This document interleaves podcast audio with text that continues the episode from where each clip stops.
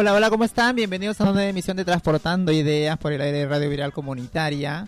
Soy Sasha y estoy acompañada por ahora con la Chinita. Eh, Fran está un poquito retrasado, como, como siempre, Chinita, así que ahora en un rato estará con nosotros, con nosotras. ¿Cómo está, Chinita?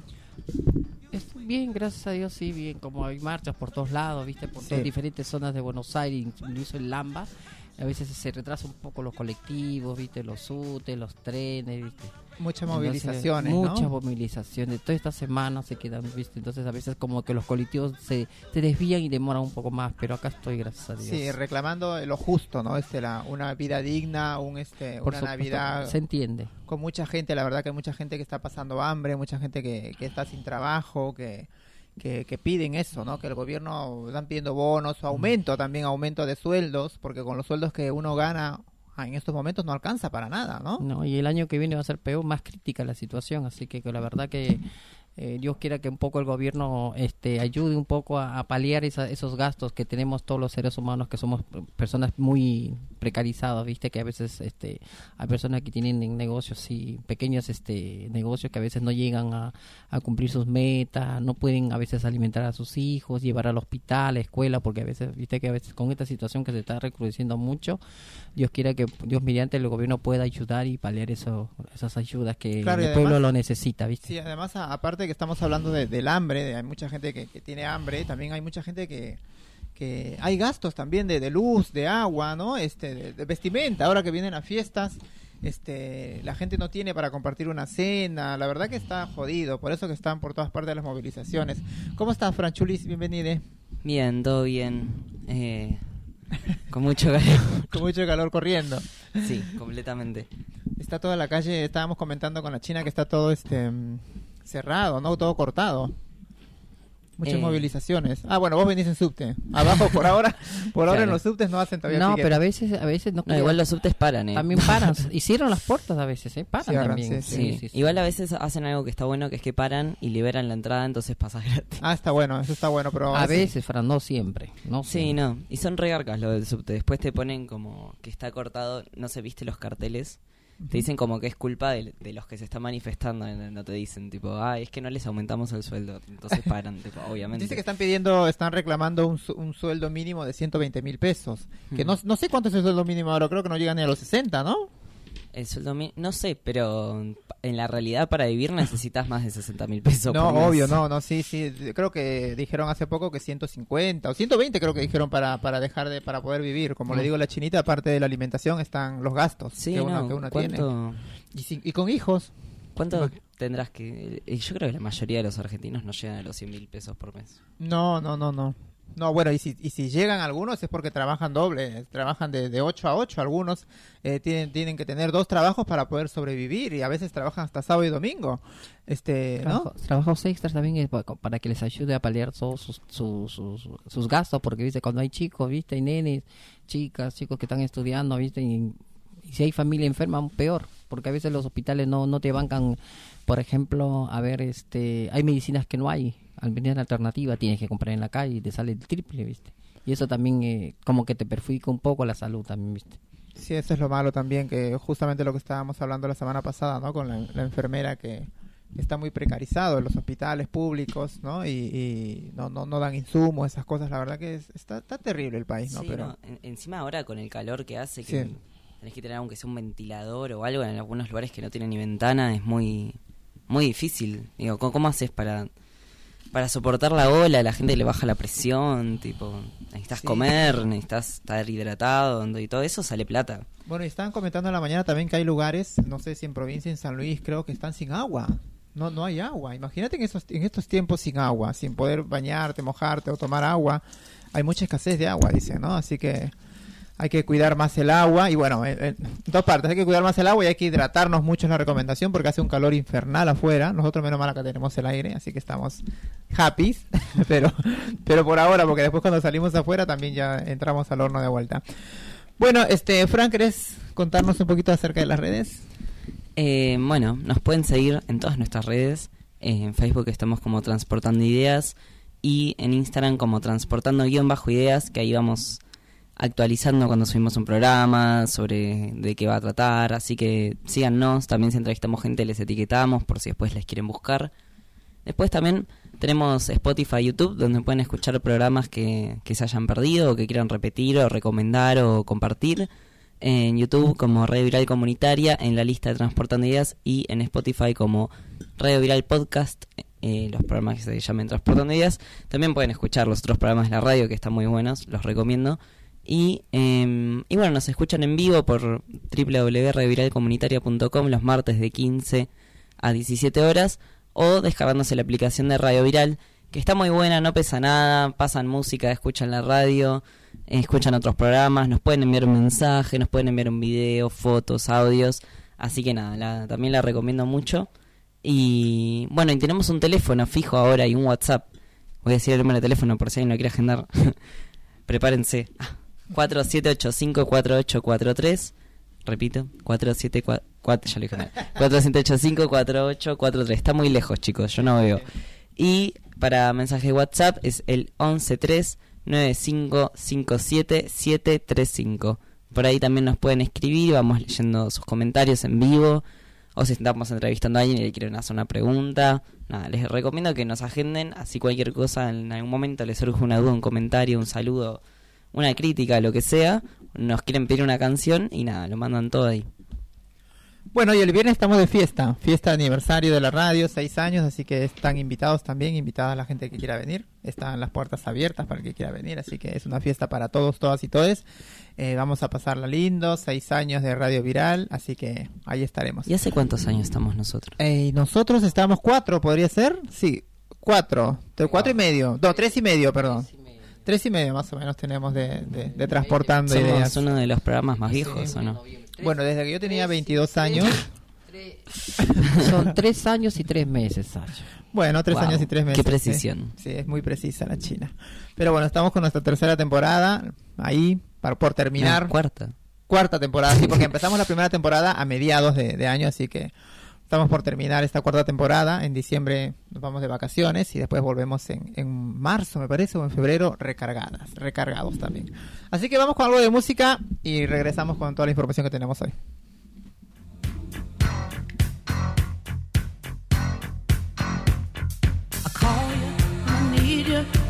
I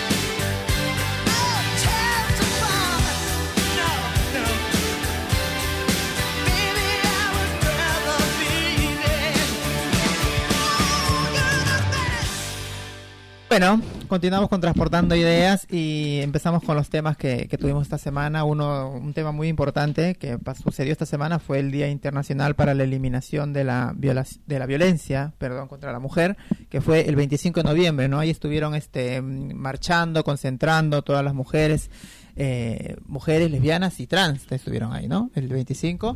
Y estuvo la chinita ahí. Chinita, contanos cómo fue ese día. Bueno, la verdad que dijeron que era un poco temprano, pero no, empezó en la tarde. La verdad que cuando llegamos, estamos en la plaza de ahí en el catedral, viste, donde está el frente del, del esto y la verdad este uh, se concentró mucha gente que a veces no se esperaba porque viste que a veces los policías siempre como hacen sus barricadas viste Ya sabes, Sí. ponen sus fierros eso, sus paredes bueno entonces estaba bien la verdad llegaron muchas muchas organizaciones muchas chicas muchos chiques estaba muy bonito muy organizado estaban de diferentes este agrupaciones eh, hablaron mucho de la, sobre el maltrato de la mujer, que ahora, aparte de las marchas que hemos, que, bueno, hablaron también del, del año 1986, que cuando se formó también esas marchas, ¿no? Ahí empezó, ¿no? De ahí empezó, poco a poco fueron sumándose muchas muchas mujeres que a veces eh, se sentían, de, o sea, abandonadas por el gobierno, por, por la misma sociedad, entonces fueron sumando, sumando todo ese grupito, donde, bueno, la idea de la mujer comenzó también en tantas luchas, tantas marchas, ¿viste? Y ahí se sumó también el colectivo transcurso del tiempo, a partir del momento que dieron, este, ¿viste? La, en 2010, ¿viste? Del matrimonio igualitario comenzaron a sumarse más. Eh, muchas muchas mujeres que prácticamente comenzaron a hablar sus vivencias, sobre todo de Diana Zacayán. Después de la... También hablaron sobre la muerte de la señora de la plaza, la primera, ¿no? De la Plaza de Mayo, la verdad que... Ah, esto- de Eve Bonafini. ¿Cómo? De Eve Bonafini. Sí, Bonafín, que fue también una lucha muy fuerte sobre los hijos, época de la, de la dictadura militar, y también que estaban muchas personas que prácticamente del colectivo. Y lo que más llamó la atención, siempre lo voy a decir, bueno, me lo juego, ¿no? Decían, salieron un grupo de chiques y la verdad que comenzaron a hablar sobre la desaparición de Tehuel, que aplaudieron mucho. Estuve yo frente al, al- al no al estrado que la verdad que muy bonito y, y siempre pi- pidieron que también con tantas con las marchas que se hubo también se, se pudo este hacer este legalizar el aborto este igualdad o sea la, el- la ley del aborto. para no morir viste entonces estaba muy bonito y había muchas agrupaciones de- vinieron de provincia aunque no creas la- este Sasha Frank que de verdad estaba muy bien que pedían mucho al gobierno sobre todo la salud, el estudio y sobre todo la economía que cada vez está más precarizada, que el año que viene quieren tener un poquito más de ayuda porque muchas muchas mujeres a veces están abandonadas. Hay mujeres que son madres solteras y a veces como que sus parejas lo dejan, o sea, se separan por dichos dichos problemas como como vos sabés, Sacha, Frank, que la verdad que hay problemas este familiares, ¿viste? Desigualdad de género también. Hay chicas también que prácticamente eh, la discriminan. Para que estaba muy lindo organizado, muy muchas chicas, muchos chiques que cantaron, que también hay, hay las músicas que prácticamente es, es como un himno para nosotras y nosotras, que las mujeres tenemos que seguir adelante. Y ahí hicieron, hicieron entrevistas a una compañera de promotoras de violencia de género, que aquí también no sé si llegó porque estaba invitada, pero por ahí. Y la verdad que tomaron fotos, no sé, fui, fui Sí, te vi modelando ahí. Fui- no modelando, la chica me ¿puedo tomarte una foto? Me tomaron mu- mucha cantidad de fotos que la verdad yo lo vi como, no como una propaganda, le vi como como un emblema que prácticamente en esas marchas nosotros sí podemos o sea, hablar lo que podemos, decir lo que sentimos y hablar lo que a nosotros nos hace falta, sobre todo. A veces la justicia no es, no es para todos. Entonces hay que comencé también a decir algunas palabritas que la verdad, ¿por qué estás acá? Estoy porque porque es por la violencia a la mujer y estamos integradas las chicas trans, como yo, una, una, aparte que soy promotora, comunicadora en la radio trans, la verdad que estoy como representando a, a- ¿no? a mi género, la verdad que, y verdad me dijeron que bien, la, la verdad que es mucho también pasamos mucha violencia Cla- las claro, por eso también sí le dije, no, pero igual no le dije que la- me dijo que la verdad que está muy bonito, que no creían que iban a concurrir porque el parque estaba lleno, ¿viste? Y todas banderas de todas clases, la verdad que y viste la parte de abajo del suelo que lo pusieron bien bonito, lo viste lo tomate la la foto Sasha, no sé si Sí, lo, sí. pa- lo viste Sí. que muy bonito, dije diferentes palabras que eh, cada palabra tiene un significado, un sufrimiento, tiene una vivencia, viste, un, un- un suicidio o un, un asesinato, viste, T- tanto las chicas y los chicos trans, las mujeres todavía, que a veces lo, viste que hay mujeres que han sido este, encarceladas en épocas supuestamente que no podían abortar porque a veces eran violadas, a veces con abuso de poder, hasta con la familia, con el marido, qué sé yo, ¿no? Entonces, esa, cada cuadrito era muy bonito, lo hicieron muy lindo, la verdad, los pañuelos por todos lados. No fuiste Frank, ¿no? Ese día, no, no te vi. No, no pude ese día. No, Frank, yo sí te entiendo, porque la verdad que si Frank hubiera estado ahí, las banderas del colectivo por todos lados, muy lindo, la verdad. Me, me- me- en momento me emocioné, chicas, chicas, porque me sentí un poquito como que, bueno, alguien siquiera en este, bueno, en este lado del mundo, aunque menos hay un grupo de personas que de- al menos están pendientes, no solamente de todas, sino también, bueno, me pasa algo y, y me hicieron esa presión, que para algo tengo un grupo de, de, de compañeras y compañeros, no solamente en la radio, sino en una organización social que es la CCC, que también me apoya mucho y estoy muy contenta, estoy muy feliz, que tengo compañeros que la verdad eh, aprendo de ellas y de ellos y la verdad que no soy de pelear, bueno, diferencia con cositas, pero no es como para levantar la voz e insultar, no, porque se ve feo, porque somos compañeros y no podemos lastimarnos entre nosotros. Al contrario de que la unión hace la fuerza. Y eso es lo que me la chica me aplaudió, una chica que estaba a mí.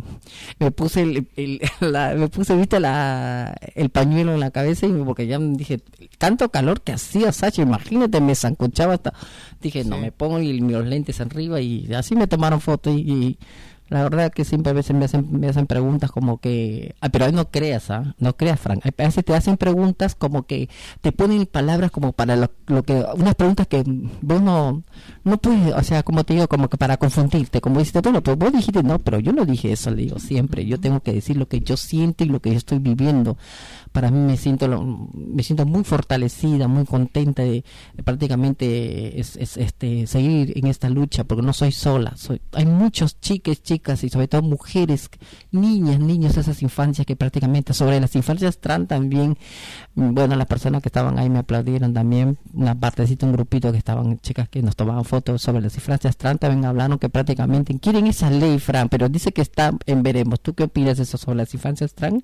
También pedimos, también hablaron, ese él. ¿Qué ley? No, no, está la ley de, de la identidad de género, sí está. Sí, pero las infancias trans todavía no sé si estará. Fran, ¿tú qué más o menos sabes que quieren que se hagan las infancias trans para que prácticamente, no sé si me confundo yo o, o estoy hablando por ahí? Porque in- Em, lo que están reclamando era más visibilidad y tienen, digamos que dentro de la ley de identidad de género tienen derechos, pero están la mayoría sujetos a, a que los padres aprueben lo que ellos quieren, ¿no? O sea, no pueden cambiar el DNI si los padres no quieren o no pueden, no sé, acceder a bloqueadores hormonales si los padres no firman. y claro, Eh, eh, porque bueno, son menores de edad y tiene que haber alguien que supervise y apruebe eso. El problema, bueno, que se haga que cargo. muchos, claro, tal vez no, la, tal vez la familia no quieren que transicionen, entonces. Sí, pero no solamente la familia, porque estaba escuchando unas unas charlas ahí de las chicas entre otro grupo, no sé, de otro grupo, no no digo nombre tampoco.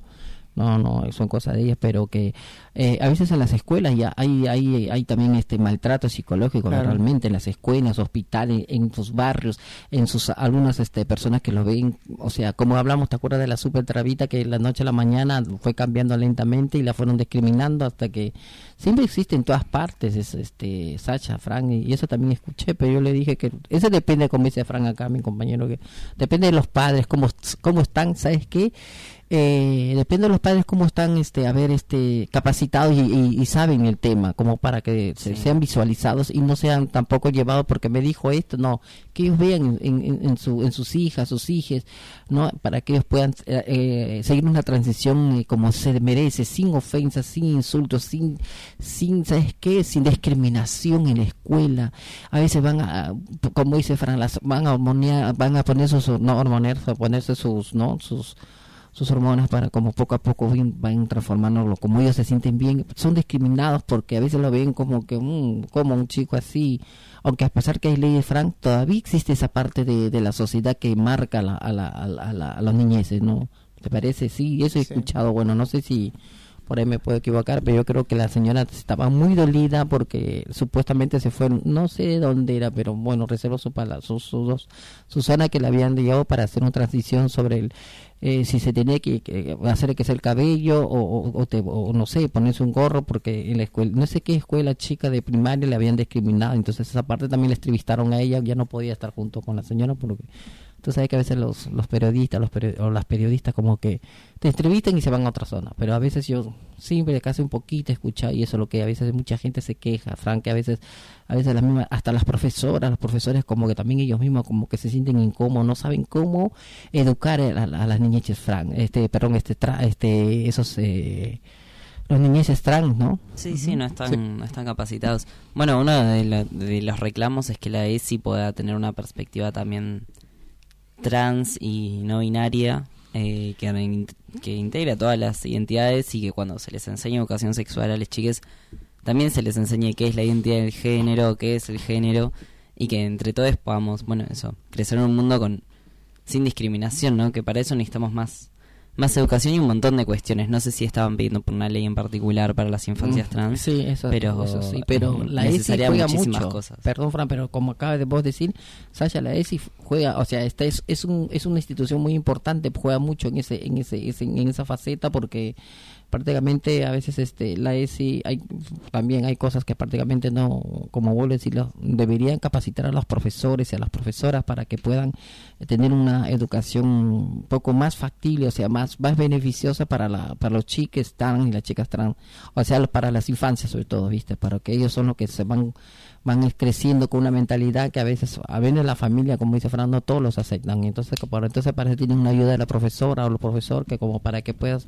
sobrellevar esa ayuda y, y tratar de, sobre todo de educarse que- Fran Que te, que te acompañen, que, que estés contenido, que estés bien en algún lugar, porque es difícil, la verdad, que no sé, ser trans y no tener el apoyo en, en tu casa o en tu familia. Entonces, aunque sea la escuela o el Estado y desde otros lugares e instituciones, tendría que poder darte un lugar seguro para que vos puedas ser ¿no? quien sos y no, no tener miedo y no, no sufrir por eso. y tener un- eh, identificarse como, como se siente bien, cómo se siente feliz y tratar de, ¿sabes qué? También, y también, también eh, querían también, Frank, que a veces también cuando van a, a pedir las hormonas también en los hospitales también hay que educar a, la- a las, eh, bueno, a los doctores o enfermeras o los que les, les tienen, ¿no? El turno para que también ellos vean que eh, tienen que saber tratar a las personas, a los niños trans, ¿viste? Porque ellos también sufren, a veces, aunque creas que no, Sacha, a veces le marca un poco, no, no me voy a ir porque me tratan mal, a veces me discrimina o me habla de una manera diferente. Yo siempre digo, la sociedad está equivocada, nosotras y nosotras no. Sí. Bueno, volviendo a la violencia contra las mujeres, este, vamos a contarles un poquito las formas de violencia que hay. Em, por ejemplo, tenemos la violencia por parte de un compañero sentimental, que es lo que mayormente a veces pasa, ¿no? La violencia física, maltrato psicológico, violación conyugal o feminicidio, que hay mucho también, mucho feminicidio de parte de la pareja, que, que eh, mayormente es eso, ¿no? Que eh, los femicidios son mayormente de las parejas. ¿no? Después otras cosas, otro, en- entre mujeres, así no, no, no se ve mucho, más se ve entre parejas eso.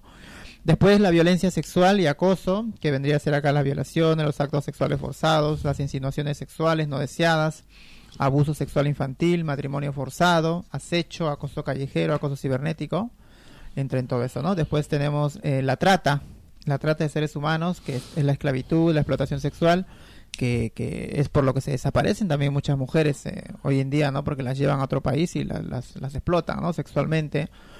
Otro, la mutilación genital femenina, practicada en ciertas comunidades y culturas asociada con creencias religiosas. También pasa mucho eso. Otro es el matrimonio infantil, niñas obligadas a contraer matrimonio en contra de su voluntad. Bueno, esto pasa más allá en los países árabes, ¿no? En los países asiáticos. A los países asiáticos que, Hacen los mismos padres. por ejemplo, he visto que los talibanes, no sé dónde son los talibanes, que ahora prohibieron a las mujeres a estar en las plazas. A estar en las plazas, a, a estar en los gimnasios. ¿Por qué? Porque hay hombres que, que dan gimnasio, dice. O sea que la verdad que es terrible lo que, lo que se vive allá en, Mucho extremismo ahí. en esos países, ¿no? Y, y supuestamente los talibanes dijeron que iba, iba a cambiar todo eso, pero bueno.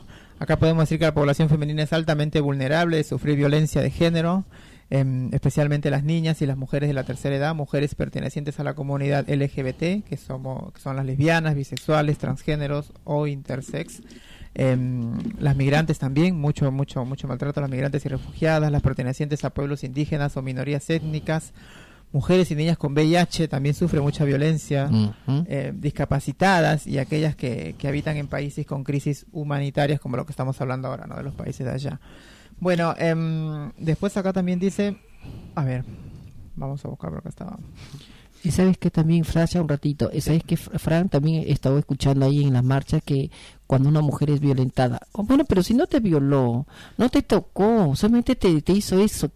Eso- La- la eso- policía, ¿no? La policía y, y a los niños, a los niños, a los niñeces también, pero si su tío no le hizo nada, solamente le estaba acariciando. Yo creo que dices es el inicio donde tantean la gente de, de mal pensamiento hacia los niñeces y las mujeres que, o sea, lo que dice la policía, tanta mujer, ¿ah? policía mujer, como siempre lo vuelvo a repetir, ¿no? Eh, que no hizo nada de sus cosas, que por ahí no le atendió a su pareja, pero no es así, o sea, necesitan que la violen, que la maten, que, que estén bañadas en sangre, estén golpeadas, están todas este eh, moroteadas para que recién el- los policías también esa, ese sistema debería cambiar aquí en, las instituciones de policiales porque no es necesario que la mujer sea como vuelvo a repetir y las niñitas sean este eh, Sí, ah, heridas físicamente. heridas para- físicamente, violadas eh, psicológicamente, verbalmente, ¿no? Maltrato psicológico, insultos, ¿no? Yo creo que eso también tiene, eso es lo que también estaban reclamando Sacha en, en la marcha porque no es factible que la verdad que los mismos las mismas instituciones policiales en vez de ayudar es como que le dejan a un lado y se siente desprotegidas y desprotegidas, por eso está esa marcha con fuerza. Claro, acá nos damos cuenta de que la mujer es violentada dos veces, ¿no? Primeramente, primera por, por la pareja o por la persona que lo está violentando y segundo por por la persona que supuestamente está para defenderla, ¿no? Que es la policía Las o otros- instituciones, otros- las otras instituciones. ¿no? Que la Ujú. Bueno, ¿qué puedes hacer ante la violencia de género? Puedes ser alguien muy cercano a ti. Si sospechas que alguien puede estar en peligro, asegúrate, pregúntale si está afrontando alguna dificultad con alguna persona de su entorno que involucre actos de violencia. Infórmate sobre la violencia de género, conoce los servicios de ayuda más cercanos. Si sospechas que, que la vida de alguna niña, mujer o la de sus hijos corre peligro, contacta a la policía o a las autoridades competentes. Tú puedes hacer la diferencia, ¿no? Este, obviamente, siempre acá decimos, recalcamos que una persona a veces tiene que meterse, porque hay algunos que dicen, no, yo no me meto porque después se arreglan esto, pero no. Eh, lamentablemente esto después termina en femicidio, como, como vemos siempre. Así que si vos escuchás o, o, o, o- te- sos, sos presencia, conoces a alguien que está sufriendo violencia de género, llama al 144, que es el número de, de atención y acompañamiento a las mujeres de- maltratadas, ¿no? Antes de que pase alguna desgracia. Bueno, vamos con música, Santi, y regresamos.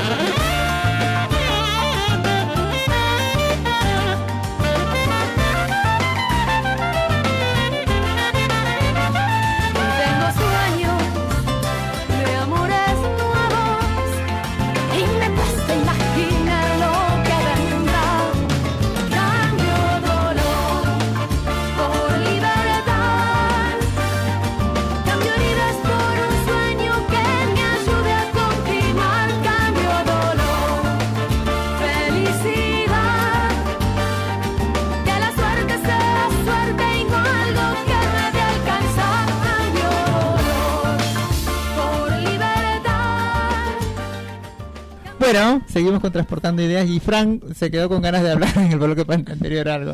Perdón, Sí. te corté. Eh, no pasa nada. Sí, quería eh, contar un poco sobre por qué es el 25 de noviembre, por qué quedó esa fecha, que creo que es algo que no, Sí, muy no se importante. conoce tanto. Eh, bueno, que es en conmemoración a las hermanas Mirabal, que fueron tres hermanas dominicanas eh, asesinadas por oponerse a la dictadura de Rafael Leonidas Trujillo eh, en 1960. Eh, también eran conocidas como las mariposas y, bueno, militan activamente eh, contra el régimen ¿no? del dictador. Eh, sus nom ay, tenía sus nombres, acá están. Patria, Minerva y María Teresa Mirabal. Eh, bueno, nada, todas ellas fueron, digamos, un símbolo de lucha en, en República Dominicana. En ese momento tampoco, ni siquiera había tantas mujeres, digamos, involucradas. Ellas, eh, dos militaban activamente en la agrupación política 14 de junio. Y dentro de ese grupo eran conocidas como las mariposas. Utilizaban incluso una de las casas de las hermanas para guardar las armas con las que se enfrentaban, digamos, a, a los militares y al régimen. Eh, y bueno, dos de ellas fueron encarceladas, violadas y torturadas en varias ocasiones. Eh, también sus esposos fueron torturados durante el régimen de Trujillo hasta que, bueno, o sea, no, no por eso, digamos, abandonaron la lucha todo el tiempo, o sea, la soltaban y volvían a, organizarse contra el régimen. eh, y bueno, Trujillo decidió eh, asesinarlas. Tras eso eh, empezó una fuerte repercusión, o sea, Trujillo pensó que se había sacado encima, digamos, un problema, pero el asesinato trajo muchos inconvenientes y fue, eh, digamos, el primer puntapié para eh, derrocarlo y, bueno, asesinarlo, de hecho. Eh, bueno, causó mucha repercusión en la República Dominicana. La publicidad resultante provocó que el pueblo dominicano se mostrara cada vez más proclive a apoyar a las Mirabal y sus ideas. Esta reacción contribuyó a despertar conciencia en el público y finalmente culminó con el asesinato del dictador el 30 de mayo de 1961. O sea, un año después de que ellas son asesinadas, eh, se asesinan al dictador, digamos, eh, y logran derrocar el régimen. En, y luego unos años se hace el primer encuentro eh, latinoamericano y del Caribe de mujeres y ahí se define esta fecha por en conmemoración a, a las hermanas Mirabal y bueno, para hacerles como un, un- un homenaje ¿no? a, a su lucha, a su resistencia y todo lo que tuvieron que pasar no solo eh, por rebelarse contra el régimen, sino también por, por ser mujeres, ¿no? Y Claro. por destacar su rol como mujeres en, en la lucha. Así que nada, quería comentar eso eh, para conocer un poco más Bien. sobre la historia. Y en un momento, en una de las violencias que estabas leyendo, me quedó resonando una que decía algo como eh, violación conyugal, no sé, una cosa así. Sí. Y nada, creo que es algo que venimos hablando eh, las últimas generaciones, digamos, que estamos involucradas en el feminismo, que es algo que tal vez, no sé, creo que está bueno traer el tema, que es que muchas personas creen que cuando, no sé, tenés pareja, siempre que tu pareja quiera tener relaciones con vos, vos tenés que querer solo porque es tu pareja. Y eso no es así. Eh, o sea, uno no es que una vez que está con alguien ya le estás dando como permiso a esa persona de, no sé, estar con vos siempre que esa persona quiera, porque es tu cuerpo y es cuando vos querés. Claro. Y no sé, creo que muchas mujeres se suelen sentir presionadas a la hora de tener relaciones sexuales con, incluso con sus maridos, tipo, incluso con gente que no se pueden estar hace un montón de años y aún así, eh, bueno, que incluso sin saberlo de parte de, de ambos puede ser como ocurra eso, ¿no? Abusos o, violaciones. Y nada, me parece que está bueno recalcar siempre que, que uno tiene que consentir siempre, ¿no? Y tiene que desearlo también, no, no es que, no sé, le pertenecemos al otro y que si estamos con esa persona entonces le tenemos que dar, no sé, sexualmente todo lo que nos pida. Que es algo muy... Que la cultura machista va a entender, ¿no? Que si Antes vos sos así. un hombre y tenés una mujer, podés, tipo, nada, coger con ella cuando vos quieras Sí. y no importa, o sea, lo que ella Lo que no ella sé, piense. o piense, tenga ganas o no tenga ganas, o no sé. Eh, como que es un instrumento de satisfacción nada más para el hombre o una mujer, ¿no? Claro, Pero como ese que era antes así, tiene ¿eh? que llegar Tenía el hombre y, tiene- y vos tenés que estar a su disposición, ¿no? Claro. Como en todo sentido, y en sentido sexual también, y eso está mal, Claro. Eh, por si eh, no se entendió. Pero antes se pensaba así, ¿viste? que antes antes en la cultura era di- distinta. Ahora una mujer puede denunciar violación conyugal, antes no. Antes no porque si es tu marido no lo puedes denunciar, pero ahora sí. Ahora sí se puede denunciar la Sí, pero lo más importante antes que denunciar es darse cuenta, me Claro. parece, ¿no? Que, que eso no, no está bueno, que no, no tiene que pasar, no tiene que ser así, y, y bueno, y hablar también, ¿no? Con nuestras parejas y comunicarles esto de, bueno, no sé, no quiero y no quiero que me, no sé, me presiones o, Claro. o me haga sentir que tengo que hacerlo, ¿no? Como, hay, aparte hay un montón de razones, digo, no, no, no, tiene, no quiere decir que, ay, no, si no quiero coger como vos ahora no voy a querer coger como vos nunca más, qué sé yo. Eh, no sé, una vez está cansado, qué sé yo, no sé, no sé, se me ocurre un montón de cosas. Está de mal humor, No, no tiene hambre, está triste, no querés, tipo... Y hay que respetar eso, y- Claro. y, no siempre hay que dar explicaciones, solo es, no, no quiero y, y ya. y hacemos otra cosa o no. y me voy. Ah, un importazo. Eh, no, bueno, sin importazo. Es Pero bueno, nada, es importante eh, a veces en traer esta conversación porque hay gente que nunca lo piensa, ¿no? Como nunca, no sé, lo- lo- como son estas cosas que tenemos naturalizadas por el sentido algunas- común machista que Hay pensamos mujeres que, que, piensan que tiene que ser así. Hay algunas mujeres que piensan que tiene que, que todavía piensan que tiene que ser así, que Bueno, tiene que ellas estar les voy a discutir. Claro. no tiene que ser así. Eh, Bueno, Eh, vamos a cambiar de tema. Em, el primero de, de diciembre de cada año se, se conmemora em, la lucha contra el SIDA. Eh, se dedica a dar a conocer la epidemia de SIDA global causada por la extensión de la infección del VIH. El día primero de diciembre fue elegido debido a que el primer caso de SIDA fue diagnosticado en este día en 1981, ¿no? Em, bueno, ¿cuáles son nuestros derechos si transitamos una, una ITS, hepatitis o vivimos con VIH? Si transitamos una, una ITS, hepatitis o vivimos con VIH, tenemos los mismos derechos que todas las personas, eso hay que saberlo. El marco normativo vigente sostiene que tenemos derecho al acceso a la salud en sentido amplio, a recibir una atención médica integral y oportuna, a que se respete nuestra integridad y autonomía, a que se nos brinde información y a un trato igualitario también, ¿no? Em, frente a los procesos de estigmatización, discriminación a, las personas que viven con VIH, se sancionó en el año 1990 la Ley Nacional de SIDA, que es la Ley 23.798, que establece los siguientes derechos, ¿no? Em, el acceso a la atención integral, el respeto a la dignidad y no discriminación, el acceso a la información, la, la confidencialidad, la prevención también. Em, bueno, ¿y qué implica el derecho a la confi- confidencialidad? El derecho a la confidencialidad está garantizado por la Ley Nacional del SIDA y la ley eh, y la Ley de Derechos del Paciente. Este derecho implica el cuidado y la protección de toda información de las personas que viven con VIH por parte de quienes manipulan esos datos. Eh, la confidencialidad abarca todas las dimensiones de la vida privada de las personas que viven con VIH. Nadie puede obligarnos a comunicar nuestro estado serológico. Eso quiere decir que no estás obligado ni en el trabajo a decir que tienes esa enfermedad. ¿A partir de qué edad eh, nos podemos realizar un test de VIH por propia voluntad? Según el artículo 26 del nuevo Código Civil y Comercial, resolución 65-2015, a partir de los 13 años de edad ya podemos acceder a, li- a realizarnos el test de VIH eh, sin la presencia obligatoria de un eh, adulte. Miren, esa es una buena información. Em, eh, nos pueden pedir la realización del test de VIH para ingresar a un trabajo, que es lo que estaba eh, justamente diciendo hace rato. Está prohibida la realización de pruebas de VIH en los exámenes preocupacionales. La resolución 270-2015 del Ministerio de Trabajo, Empleo y Seguridad Social de la Nación establece que la exigencia de realizar estudios de laboratorio con el fin de detectar el VIH en los postulantes a un trabajo es violatorio de los marcos normativos que protegen a las personas con VIH. Eh, la transgresión por parte de los o, o las empleadores, empleadoras de esta resolución debe ser denunciada. Así que esta es toda la información que tenemos por el día, ¿no? Te quería preguntar, este Sasha, ¿eso también es para la- todo el todo el- a nivel internacional o solamente la eh, Argentina, digo?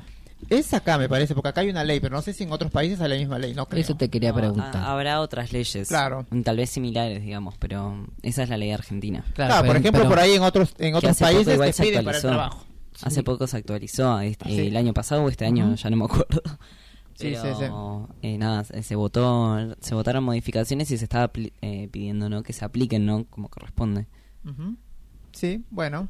Qué- Este, Qué, bueno, qué bueno. La verdad que ayuda mucho a las personas que prácticamente nos están escuchando para que poder así, este, tener ellos que tienen sus derechos no, a no ser discriminados y tampoco por tener VIH no tienen que necesidad de decirle a, a sus jefes que lo que ellos tienen y, y- y por ahí se enteran por terceras personas tampoco tienen el derecho, ¿sabes de qué? De, de, de, de cerrarle las puertas y botarle el trabajo donde están ellos prácticamente laburando porque también necesitan, ¿viste? Aunque tengan ayuda, no, también necesitan para poder pagar sus piezas, sus alimentos y otras cosas, gastos personales, ¿eh? Entonces yo creo que está bueno. la verdad que me quedo sorprendido de 13 años hacia, uy, Dios mío. 13 años, sí, ya Y hubiera saben. 13 años, Si Jesús. Bueno, si alguno tiene... el- bueno, bueno. no se muere de esa enfermedad. No, ya, ¿no? hay no. mucho tratamiento, así No, que sí, no hay que bastante tampoco, tratamiento. está este, bien en YouTube que hay mucho. Y cuidarnos, obviamente. Aparte que ya no se toma como antes los cócteles que eran 22 pastillas. Ahora Sí. con uno solo es suficiente. Claro, hay que cuidarnos nada más. Bueno, este, vamos con otro temita. Ahora vamos a contar, a ver, ya que tenemos un poquito más de tiempo, vamos a contar los tres mitos sobre personas travestis trans, ¿no? Travesti es un hombre vestido de mujer. Falso, dice acá, ¿no? Falso. A ver, a ver, a ver, a ver, perdón. Travesti es una identidad de género. Las personas travestis no somos hombres, somos feminidades que rompemos con el binarismo de género hombre y mujer. ¿Qué opinas, Fran, de eso? Sí, no, estoy de acuerdo. Ah, Travesti, Travesti tiene, eh, o sea, eh, surge el, el término, es uno que se usa solamente en Latinoamérica, que tiene que ver con los edictos contravencionales y con que, bueno, antes te podían llevar detenida por ir trasvestido, ¿no? Entonces, eh, nada, de ahí surge la, la apropiación de la palabra travesti, que sería como, bueno, que, que en ese momento era como una, una discriminación, ¿no? Decir que estás vestida o vestido con la ropa de otro género y que eso es ilegal. eh, y ahora eh, pasó a ser una identidad de género, ¿no? Con que las personas se, identifican y, y bueno, y se sienten, no sé, acompañadas por esa palabra también, ¿no? Como representadas. Sí, pero antiguamente no decían así. Antiguamente era un hombre vestido de mujer. ¿Te acuerdas, Claro, Sacha? decía. La verdad, no me estoy burlando. Decía, ay, mire ese hombre vestido de mujer, pero era una mujer, no era un hombre. O, o te trataban como, como masculino. eh, Como siendo- masculino. siendo- y te- sí, siendo trans. La Bueno. no, una travesti, por decir. Otro mito. Se hacen travestis para la prostitución, dicen. Falso también, falso. Pero eso es falso. Claro, casi el 90% de las travestis y trans subsisten de la prostitución a causa de la histórica exclusión social desde la niñez. Asociar la identidad travesti a la prostitución es desconocer nuestras biografías de vida, que siempre es lo que decimos acá, ¿no? Porque no, la mayoría no tenemos posibilidades, somos echadas o echados también de, de casa, entonces eh, nos queda solamente eso, porque no tenemos posibilidades ni, de, ni, ni laboral, na- nadie nos quiere dar trabajo, nadie ni nos quiere ver de día, así que, bueno, Sí. es falso. esto. Pero, pero eso está cambiando un poquito. Está cambiando, sí. poquito. Está cambiando. eh, yo diría que es casi al revés, como un- una vez que sos travesti o trans, eh, sobre todo antes, ¿no? Eh, y teníamos menos posibilidades, es muy posible que termináramos en la prostitución porque no podíamos acceder a otra cosa. Eh, como Y no, no es algo que pedimos, no sé, es algo que el sistema nos, nos empujó a eso, que es un lugar también Claro. ¿no? muy peligroso, donde Sí. muchas personas... Claro, bueno, siempre decimos que ahí corremos riesgos de, de, de, de- de- de- de violencia, ¿no? Violencia, que nos, maltraten, ases- nos asesinen y Mm. también riesgos de enfermedades también. Eso sí, Sacha. Así que, que sí. ese, no es por nuestro gusto que, que muchos, muchas y muchos estamos ahí, ¿no? Bueno, otro, a ver. Viven en un cuerpo equivocado. Falso también. No hay cuerpos equivocados ni maneras erróneas de tener un cuerpo. Solo existen cuerpos que la sociedad ve normales y cuerpos que como se salen de la norma se rechazan. El cuerpo de una travesti es un cuerpo tan válido como cualquier otro cuerpo, dice, ¿no? Pero yo no sé por qué es. ¿quién- No sé quién se le ha dicho eso que es un cuerpo equivocado. La sociedad está equivocada, no el cuerpo. Bueno, antes, antes este, las mismas trans decían eso. Bueno, yo nací en un cuerpo equivocado, decían. Sí, sí, decían. Yo soy una mujer, pero nací en cuerpo de hombre. Sí me acuerdo cuando, cuando yo jugaba a boli hace años. Bueno, nosotros también crecimos mucho, como Claro, movimiento, sí, como sí. colectivo, para Porque entender yo me acuerdo, jugábamos ¿no? boli. Ay, pero tú... Ay, no, no, yo crecí en un cuerpo equivocado, un cuerpo de hombre. Soy una mujer. Bueno, les decía, me reían. De Es verdad que, que... a veces era también la única forma en la que nos entiendan, ¿no? Las personas cis. Era un tabú a veces, este, Porque- este, Fran, pero ahora ya es diferente. Ahora yo digo que la sociedad está equivocada, no nosotras. son- y nosotras, perdón. Bueno, vamos a hablar un poquito del concepto travesticidio ahora. Si conoces el concepto travesticidio, eh, el travesticidio transfemicidio es la expresión más visible y final de una cadena de violencias estructurales que responden a un sistema cultural, social, político y económico vertebrado por la división binaria excluyente entre los géneros. El travesticidio o transfemicidio es el extremo de un continuum de violencias que comienza con la expulsión del hogar, la exclusión del sistema educativo, del sistema sanitario y del mercado laboral. La iniciación temprana en la prostitución, el riesgo permanente de contagio de enfermedades de transmisión sexual, lo que estábamos comentando hace rato, eh, la criminalización, la estigmatización social, la patologización, la persecución y la violencia policial. En su mayoría las víctimas son personas de bajos recursos y desarrollan ocupaciones estigmatizadas y de riesgo. Eh, la prostitución suele ser la fuente de ingresos más habitual. Em, los crímenes documentados ocurren mayoritariamente en la vía pública, sobre todo en las calles desiertas eh, y en horas de la noche. Em, los cuerpos de las travestis y mujeres trans presentan marcas de una brutalidad y ensañamiento extremos. Eh, los victimarios no suelen tener vínculos familiares con las víctimas y con frecuencia se trata de miembros de las fuerzas policiales o individuos vinculados con estas. Eh, la importancia y la gravedad de estos crímenes tiende a ser minimizada y explicada por la identidad de género y o fuente de ingresos de las víctimas, atribuyendo a ellas las responsabilidades por sus propias muertes. No siempre nos echan la culpa de que por algo nos mataron. Así que es tan bueno también esta información, este, ¿no? Hay muchas chicas que lamentablemente, como decimos, mueren, ¿no? Mueren en la calle, este, y nadie dice nada, ¿no? Son asesinadas. Son asesinadas y nadie quieren. dice nada. Lo único que dice, ay, bueno, algo tuvo. Bueno, no usted de ¿Qué cuenta. hace, ¿Qué hacía en la calle? Van a decir, ¿no? Pu- Puteando, van siempre dicen lo mismo. Trabajando, Sacha. La necesidad es muy fuerte. Bueno, hablemos a lo, a lo, a lo- No, a está bien, la gente, ¿no? no, está bien, está si bien, no, pero yo te- no, sí, ya sé, pero, hay- ah, pero actualmente como que, claro, sigue, sigue la prostitución, pero a veces lo- lo- la gente, bueno, de poder no entiende, porque cree que uno, hay chicas nuevas que están saliendo, nuevas camadas que creen que porque les gusta, no.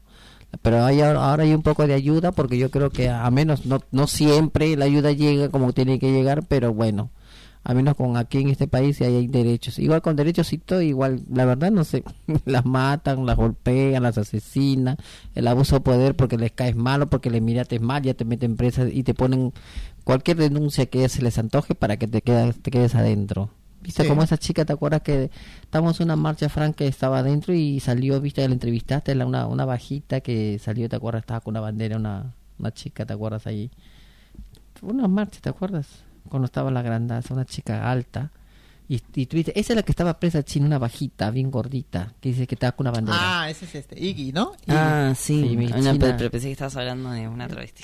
Nah, claro, una chica o... no, no, es este, era... Es lesbiana. lesbiana, lesbiana. Sí, pero igual, igual, del colectivo y salió porque la viste que estábamos hablando de su historia de ella y bueno, de él, perdón, no, de- No, y la- bueno, ella, entonces este, pero igual este el abuso de poder que tuvo, mira, Claro. Sí, pero no, a salió. ella casi la matan. Sí, y sí. viste casi la matan, peor, viste, si no no hubo mucho ru- eh, mucho ruido en, en el colectivo, por eso Y también la metieron presa. la metieron presa porque po- la verdad no, no entendía porque ese es el abuso de poder, la desigualdad de, de, de la sociedad que prácticamente tiene que cambiar solamente. Ujú. es, ese, ese, ese, ese, ¿cómo te digo? ¿Cómo se llama es, esa sociedad que está marcada siempre por, por ¿cómo te digo? Por ser este, ¿cómo te- ¿Patriarcado o qué? No, no, no, Sasha, que tiene, a ver, ¿cómo te digo? Como que tiene, no me acuerdo esa palabra muy fuerte. Bueno, cuando te acuerdas me dices. no, como que- Mandamos saludos a Ju- Julieta, que dice, desde el calor de Guaminí, dice, centro oeste de la provincia, escuchándole. Ah, Dice, ¿Dónde es Guaminí? Guaminí. No sé, voy a tener que buscarlo No en Maps. sé, la verdad que no sé. Bueno, un supongo- beso Julieta, gracias por estar ahí escuchándonos. La eh, verdad, y gracias por inscribirnos también. Un abrazo. ¿Te acordaste, China? Sí, son los travesticidios sobre los asesinatos eh, por abuso de poder y desigualdad de, ¿viste? de género. Pero la verdad que... Y felizmente que salió, me dio un gusto verla, ¿no? Bueno, verla en la calle, contenta, feliz, claro. y marchando con, nos- Claro, lo que pasa es que nosotros. también este se hizo visible. Por y- eso, y mucho ruido, nosotros mucho nos ruido. Salimos a, a reclamar por, e- por y ella también hay, ¿no? sí, Sí. También mismo, porque si no, pobre, lo que hubieran, lo que hubieran hecho también. Porque la lo hubiera matado, lo hubieran Sí, matado. no, no, no tendría En la radio sí- repercusión. En la radio sufrimos ese caso, porque en, to- en todas las marchas donde yo voy, este, San, este, Fra, este, Sache, Fran, siempre es visible el tema de Tehuel, y la verdad que a veces eh, hablan de mucha gente, quisiera que Tehuel esté vivo, porque la verdad que sí o sí su familia, su pareja, qué sé yo, lo reclama, porque nadie quiere un familiar muerto, y peor asesinado, es lo más triste. Sí, bueno, eh, por a- de- hasta acá las, las informaciones, las noticias de ahora. Eh, Ya, eh, yo tengo una noticia. a ver, En Paraguay se está empezando a pelear por la ley de identidad de género que puedan a- acceder a un cambio registral del DNI. Y bueno, nada, me parece muy importante porque es, bueno, un país hermano muy cercano y, bueno, le cambiaría la vida a todas las personas trans de Paraguay, ¿no? Eh, el cambio de género o el cambio de nombre. Bueno, es lo Ambos. mismo, ambos, ¿no? Pero es- eso es justamente lo que estaba hablando el otro día de que en Paraguay hay supuestamente el cambio de nombre de una persona común, una persona así, se puede cambiar el nombre o el apellido y los gay, y las trans o los trans no se pueden cambiar. Claro, no, porque tendrías que cambiarlo a otro género. Y eso es lo que no se puede. Ah, ok, bueno, entonces hablé al Pepe. No, no, está bien. O sea, se Es entiende. bueno. El género que tiene que cambiar, claro, ¿no? Es bueno, claro, pero ah, bueno, en este país no necesitas este mutilarte, como dicen, para Claro. poder cambiarte el nombre de un, de un hombre a- de, de género de Claro, pero mujer. ya no importa, o sea, no, no hay No, forma. tampoco, tampoco. ¿Cómo? No hay forma ni aunque te operes, ni aunque No, hagas por nada. eso, no es necesario que te mutile, porque a nivel internacional no es operarse, es mutilarse. Bueno, no es necesario, porque es lo bueno de este país que ayuda mucho, pero Sí. siempre hay Ha avanzado mucho gracias Ah, a las luchas, ¿no? A las y a, luchas. y a la- y a todo Dios, lo que Hay hacemos. que salir más fuerte a la calle. Bueno, vamos, Santi, con algo de música y regresamos con la Corte del Rey en el próximo bloque ya.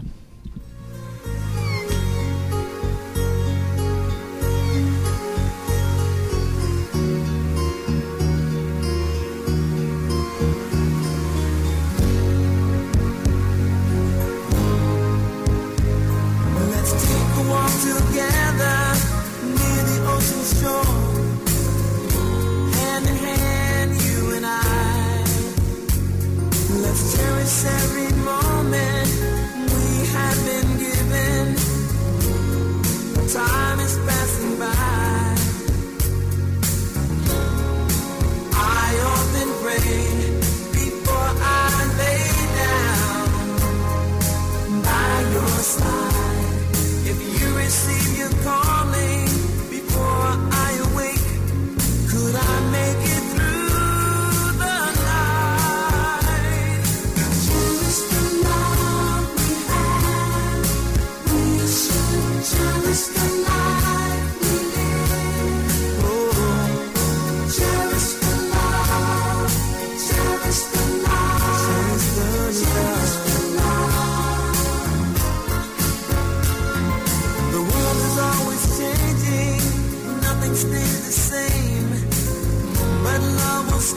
ancestors.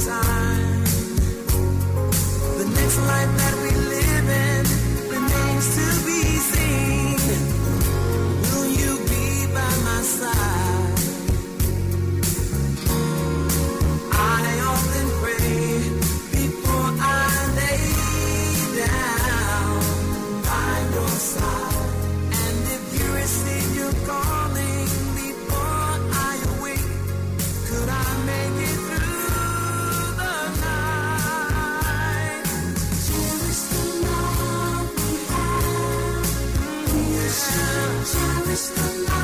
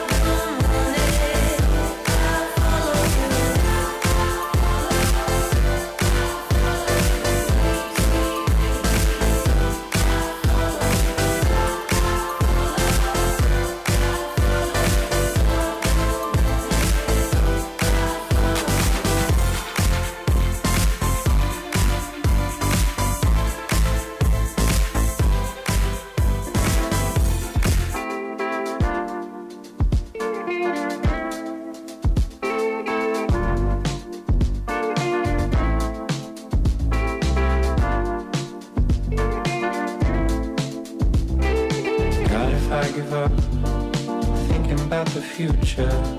Thought you had enough. Thinking about the past. Cause I don't wanna wake up any morning without you. Talk of all our dreams. All the things we'll do. You said, oh.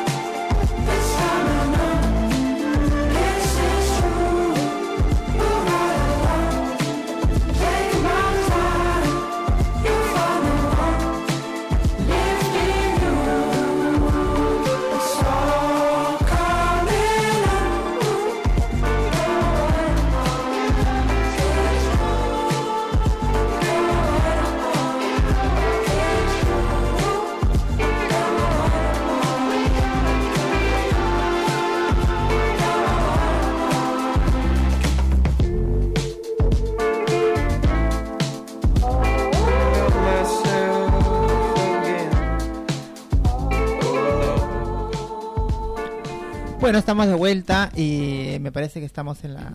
No sé si está Euge por ahí, estamos en la sección de la Corte del Rey. ¿Euge está? ¿No está Euge? No. No Bueno, está Euge, ¿no? Entonces está Macarena. Macarena está por ahí.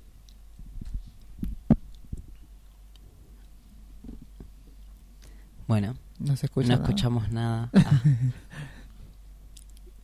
Hola, Ah, ahí estás. ahí está, hola Maca, ¿cómo estás? ¿Todo bien? Todo bien. Bueno, eh, leo una breve descripción de quién sos así nuestros oyentes están en la misma página que nosotros. Estamos con Macarena Pérez, que es ceramista, pintora y tarotista y se dedica a canalizar piezas de cerámica acompañada de la magia de los oráculos y las medicinas de las plantas. Eh, bueno, yo soy Fran, bienvenida. Hola, Eh, Fran. un gusto enorme.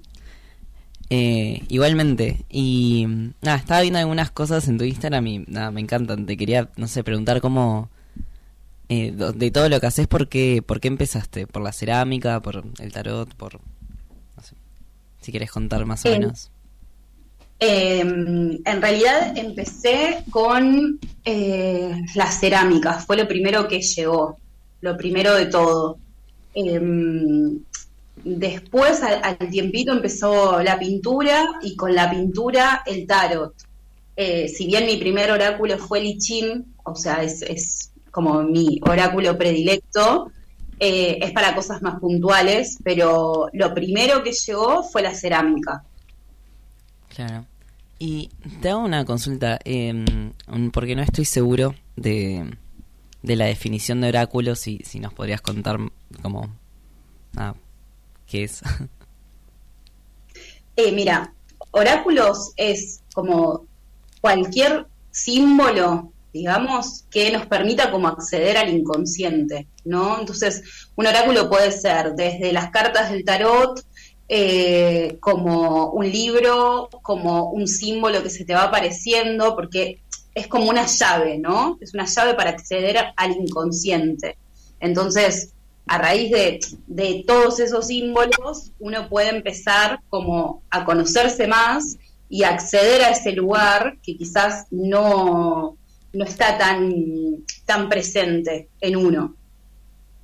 Wow, bueno, gracias. Yo tenía como la idea, no sé, eh, un poco griega de que el oráculo era, no sé, este grupo de brujas que predecían el futuro, eh, o lo veían en realidad. Así que nada, qué bueno que, que me cuentes esto. Eh, Está bueno porque aparte es que podés, como, que cualquier cosa puede ser un oráculo, ¿viste? En algún punto. Y eso está buenísimo.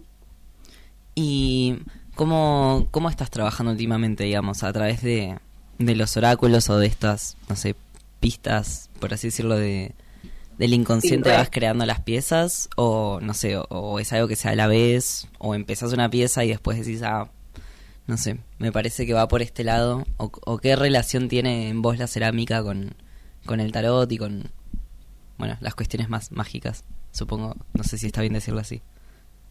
Sí, claro que sí, claro, claro, a pleno. Em, va, de- va dependiendo de cada pieza y de cada proceso que voy haciendo. A veces hago como eh, de, de sacar una carta y en base a esa carta inicio algo y otras veces empiezo una pieza porque escuché un tema de una canción. eh, me, me pasa mucho que, bueno, que alguien que me inspira muchísimo es el flaco, es Spinetta. Eh, y, y de repente de, de canciones de él se me vienen piezas y después saco alguna carta o abro un libro que tengo de Taschen, que es hermoso, que es el libro de los símbolos. Eh, bueno, y voy trabajando con diferentes cuestiones, también mucho con mujeres que corren con lobos, que nada, siempre que puedo recomiendo ese libro porque es increíble. Eh, es un libro que es en base a cuentos, ¿no? Como el, cuento como medicina. Entonces está buenísimo eso porque de repente eh, estás como trabajando con el inconsciente, pero también lo estás haciendo con las manos, ¿no? Entonces todo, todos esos procesos de autoconocimiento que se abren eh, y que son invisibles y que muchas veces cuestan un montón llevarlos a cabo desde un lugar desde que no, no estoy pudiendo ver con nitidez lo que está pasando adentro, con las manos es más fácil, ¿no? Es como que de eso sale una pieza, eso se transforma, la cerámica también eh, tiene esto de, mm, de, que pasa por el, por el calor, ¿no? Por el calor del, del horno, entonces se va transformando. Una vez que entró por primera vez al horno, ya no es más eh, arcilla, sino que pasa a ser bizcocho cerámico. Y creo que así pasa adentro con nosotros, ¿no? Como que somos eso, somos tierra y somos la memoria de la tierra también. Entonces eh, nos vamos transformando y ya no volvemos a ser lo mismo que éramos. Y verlo eh, me parece que es como una magia y, y, y todo lo que se abre eso. Re. Aparte, bueno, o sea, hablábamos mucho, bueno, Transportando Días es justo un programa de personas trans y como que todo el tiempo está presente la, la transformación o el traspaso a hacer otra cosa. eh, y nada, también pensaba, eh, no sé, en, en lo ancestral también, ¿no? Que es la, la cerámica eh, y, que viene, no sé, de muchísimas culturas también que experimentan con, con darle forma a algo de barro y darle calor y después, no sé, tener una vajilla como... eh, pero también con cosas decorativas. Y nada, te quería preguntar qué, cuáles son tus piezas favoritas, digamos, o si tenés algunas que digas, bueno, esta, no sé, me encanta o no sé, o, o la uso para hacer tal cosa o aunque sea solo decorativa, no sé si tenés así como algo que hayas hecho de que digas esto es, no sé, quiero que, Wow, sí. No sé, estén Sí. ahí, siempre. Mira, conmigo no están, o sea, son piezas que yo trabajo mucho el desapego con la cerámica. Ah, está muy Eh, bueno. Y, y me copa, sí, me copa, me copa. Eh, una de las que más me costó fue eh, una de las últimas que hice, que fue una ganella que me pidieron para un centro de yoga eh, acá en Capital, de, de Buenos Aires.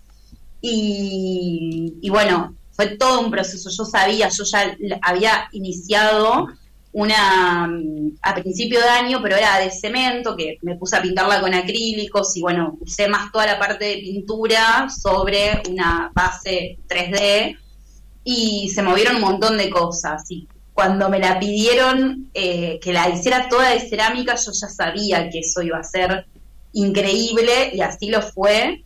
Eh, me costó bastante desapegarme de esa pieza, no porque en, en algún momento diga no, no se la voy a dar, porque obviamente eh, creo que es un ida y vuelta, ¿no? La persona que te pide la pieza y eh, como, como que lo estás co-creando con, con Leotre, ¿viste?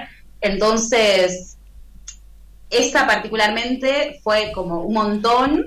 eh, y después un Anubis, que lo tiene mi profe de pintura, y que me, que me gustó muchísimo hacerlo. Y me está pasando mucho que entró hace poquitito la escultura adentro de lo que estoy haciendo, y nada, me vuela la cabeza. O sea, como, como de todo lo que vengo haciendo, es lo que más me está gustando. Eh, hola, soy China, soy una amiga de Fran y Sasha, mi compañera Didi, y bueno, y ahora veo que bueno. Te quería preguntar, bueno, no sé si Hola, ¿cómo estás? Buenas, ¿cómo estás? Eh, está bonito lo que hablas y la verdad que es un, para mí es un lujo y aparte que es un, es un trabajo un poquito como que las personas que todavía no, no, no entienden es complicado y, y sobre todo es que todo está en la mente. Te quería preguntar, en tu cerámica, ¿qué colores ut- utilizas más para vos? ¿Qué, qué es más, qué color pa- este favorito? ¿Y, y- qué recomiendas a las personas que prácticamente están empezando, bueno, como vos, viste que ya estás un poquito más, más avanzada y, bueno, avanzada, no sé, y, y, y cuál sería la, esa, esa, esa ayudadita, esa patadita, como dicen, para las personas que recién empiezan, o sea, de cero, por decir que no, tan, tan poco a poco, saliendo de, eh, tratando de formarse también así, diferentes, ¿no? Que Porque yo creo que cada persona tiene su color favorito y su cerámica favorita o su dibujo favorito, ¿viste? Como que se identifica más con eso, ¿no te parece? Claro, sí. Eh, a mí particularmente no, no sé si puedo elegir un color solo. Eh, me gusta el arco iris, básicamente. Eh, me, me gusta mucho ver todos los colores juntos. Sí, si, si me decís tipo un color que uso mucho dentro de mis cerámicas, nos, eh, no sé si pudieron ver que eh, tengo trabajo mucho con ojitos, me gusta mucho hacer ojitos. Eh, Sí, sí, visto. Fran me enseñó un ojito, unos ojitos de, como que te identificas mucho, ¿no? Digo yo. Sí, sí, sí, con, con los ojitos sí, porque, o sea, el, el ojito surgió en la cerámica a partir de esto de la intuición y del tercer ojo, ¿no? Como que esté presente, como para mí es muy importante la visión. La visión, digo, desde un lugar de, de cuestionarme las cosas, de preguntármelas, de generar como cambios en mí a través de, de, de poder tener oh, visiones nuevas, ¿no? Entonces, eso para mí representan los ojos. Y los ojos siempre se los hago con un color mostaza que tengo, que lo amo con todo mi corazón. Eh, y si tuviera que elegir, digamos, no por color preferido, pero sí como algo que digo, sí, de este color me gusta que sean los ojos, es ese mostaza. Y las personas que recién empiezan, ¿cuál fuera tu recomendación como para poder, este, viste que a veces están empezando, ¿no? Los primeros este, inicios. ¿Cuál sería tu recomendación? Disculpa. Mm, Bueno, eh, un poco es lo que mm, yo doy clases y lo que charlo con mis alumnas siempre es en que más allá del resultado de cómo quede la pieza eh, o lo que suceda, porque también, o sea, es un oficio donde eh, hay un montón de, se, se dan un montón de factores y hay una parte que uno, que une, no la, como que no la controla, que tiene que ver con la horneada, con que se puede rajar, que se te puede salir el esmalte, eh, pueden pasar un montón de cosas en el medio, eh, por tanto que, la pieza salga bien, eh, más allá de que si te guste o no te guste, eh, ya es un montón, pero la cuestión está en poder prestar atención a, a- como a, a nosotros mismos, ¿no? Como a poder escucharnos en el proceso. Lo importante es el proceso, digo, de la cerámica y de la vida, me parece, ¿no? Como a veces no es tipo, bueno, quiero que ya salga eh, o quiero que me salga todo bien, sino es, bueno, a ver, ¿qué me está pasando mientras yo estoy haciendo esto?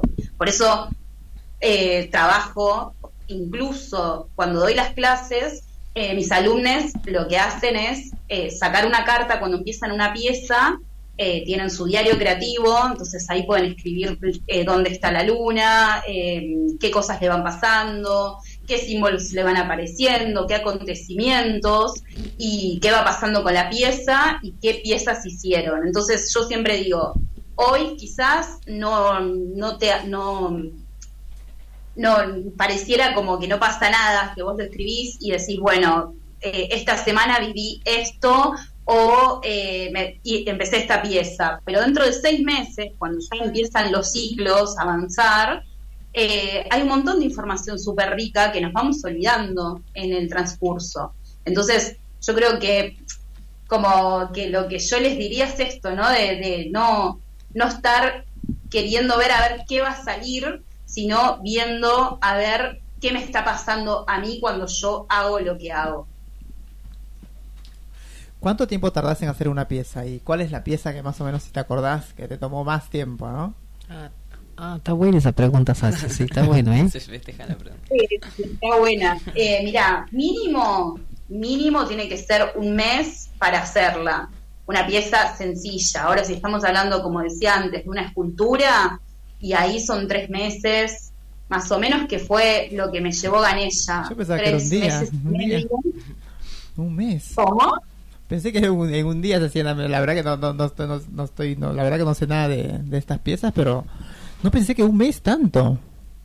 Sí, sí, sí, porque, o sea, la- lo que tiene la arcilla es que al ser eh, barro, tiene agua y entonces para poder moldearla tiene que tener agua, pero después para mandarla al horno tiene que estar totalmente seca. Y ese secado no se puede dar de forma abrupta, porque si se seca muy rápido, se quiebra, ¿no? Entonces hay que esperar, o sea, vos tenés que llevarla a cabo la pieza, también esperar a que esté en el estado que necesitas para poder moldearla, porque a veces está muy fresca, y una vez que ya la terminaste es esperar a que se seque. Entonces, eh, a veces lleva muchísimo más tiempo que se seque que hacerla eh, para recién ahí empezar a mandarla al horno, ¿no? Y aparte de esta cuestión es que, bueno, en la cerámica tenemos dos horneadas de baja temperatura, eh, que es una es el bizcocho cerámico, donde la cerámica, donde la arcilla pasa eh, por primera vez eh, por el horno de 1040 grados a 1100 grados y ahí se convierte en bizcocho cerámico. Y después hay otra horneada donde la pieza primero se, sum- se sumerge en esmalte, que es vidrio en polvo con agua. Eh, como lo, lo digo así como sencillito como para que se entienda también. Eh, y después vuelve a entrar al horno, de vuelta, de 1040 grados a 1100 grados. A esto yo le sumo una tercera horneada porque me gusta mucho que las piezas brillen. Todas mis piezas tienen un lustre nacarado que lo hace como si tuviera los colores del arco iris con la luz. eh, y eso me lleva una tercera horneada a 800 grados. Em, entonces, bueno, este proceso eh, se dan días, las horneadas eh, duran de 16 a 24 horas adentro del horno porque tiene que llegar a 1100 grados y después bajar. eh, para cuando lo saques, que lo saques que ya esté eh, tibio o, bueno, Claro, no, Mejor aparte no, si- no se puede abrir una puerta. Te quería preguntar, la escultura más grande para vos que hiciste, no sé, un metro, dos metros, no sé, ¿cuál fue que te costó la, o sea, el, el- como vos dijiste, este, la escultura más grande? Mira, fue lo de, lo de lo que te estaba contando antes, que fue Ganella, que fue esta, eh, esta pieza que hice hace muy poquitito, o sea, muy poquitito la entregué. eh, y no, no me diga tanto, o sea, nunca hice algo gigante por el momento, pero estoy abierta a, a playarla siempre, siempre, siempre. eh, pero por el momento fue esta que creo que tenía 30 centímetros de alto. Claro. Y te hago una pregunta porque mm, eh, yo soy ceramista también. Ah, spoiler. Y te quería preguntar, ¿cómo, ¿cómo dijiste que haces la tercera horneada que le pones? O sea, siempre veo que hay gente que le pone cosas doradas y las cosas brillan y yo, wow, ¿cómo hacen eso? Yo no vi eso en la escuela. Ah, Bueno, eso es, es una mm, es un lustre sobre cubierta, o sea, que va sobre el esmalte. Claro. Eh, este lustre se compra, es como si fuera de, de la textura, digamos, es un barniz y, mm, y se pone sobre las piezas que ya están esmaltadas. Claro. Y ahí se manda al horno a 800 grados, o sea, no tiene que llegar a fundir eh, el esmalte, ¿no? De vuelta. Entonces, por eso va a menos temperatura. Qué hermoso, me encantan las piezas. También veo que pones un montón de honguitos y de cosas de la naturaleza. Eh, nada, me encanta cómo, cómo los expresas. Es, es una parte como, no sé, para vos importante, no sé si en, en vos y en las piezas también, eh, como, nada, eso, tener presente así como la, la naturaleza o, o el mundo, Sí. no sé, natural, Ah, no sé cómo preguntarlo. No, no, te, te súper entiendo, particularmente con los honguitos. Me pasó que, bueno, los descubrí el año pasado, sí, fue el año pasado, eh, que empecé con terapias eh, de microdosis y, a- y cada tanto macrodosis. Y la verdad que es una medicina que para mí es la esperanza del mundo, mm, los hongos. Mm. Eh, me parece que es súper accesible, si bien mi primer eh, medicina, y, y yo siento que, que, bueno, que es mi medicina particularmente, que es la ayahuasca, eh, fue, bueno, increíble y me abrió paso a un montón de cosas, estuve en la selva, eh, y de hecho, después de haber eh, hecho ceremonias de ayahuasca, fue que empecé con el arte, eh, de- a raíz de, de empezar a sanar muchísimas cosas, pero los honguitos lo que siento es que eh, son súper accesibles, ¿no? Como que los tenemos ahí, podemos cultivarlos nosotros, o sea, podemos cultivar nuestra propia medicina y es una medicina que te abre la conciencia eh, al 100% porque te ayuda a conocerte, te ayuda a ser más amorose, eh, a tratarte mejor, eh, a darte mucho amor, a descubrirte, ¿no? Y, y en base a eso poder expresarte desde otros lugares. Por eso es que eh, es una retroalimentación constante, la cerámica con los hongos y los hongos con la cerámica. Es todo el tiempo es, es esto, ¿no? Es como que se, en, de repente en ceremonias se me aparecen piezas y después las llevo a cabo y, siguen apareciendo ceremonias y siguen apareciendo honguitos. Eh, entonces, me parece que es súper importante y que, sí, nada, transmitir también esto, ¿no? Como la voz de las medicinas. Con el trabajo que contaste que, que te toma hacer esas, esas piezas, ¿qué sentís cuando alguien te rompe una o vos alguna vez rompiste alguna? No sé, te quisiste morir.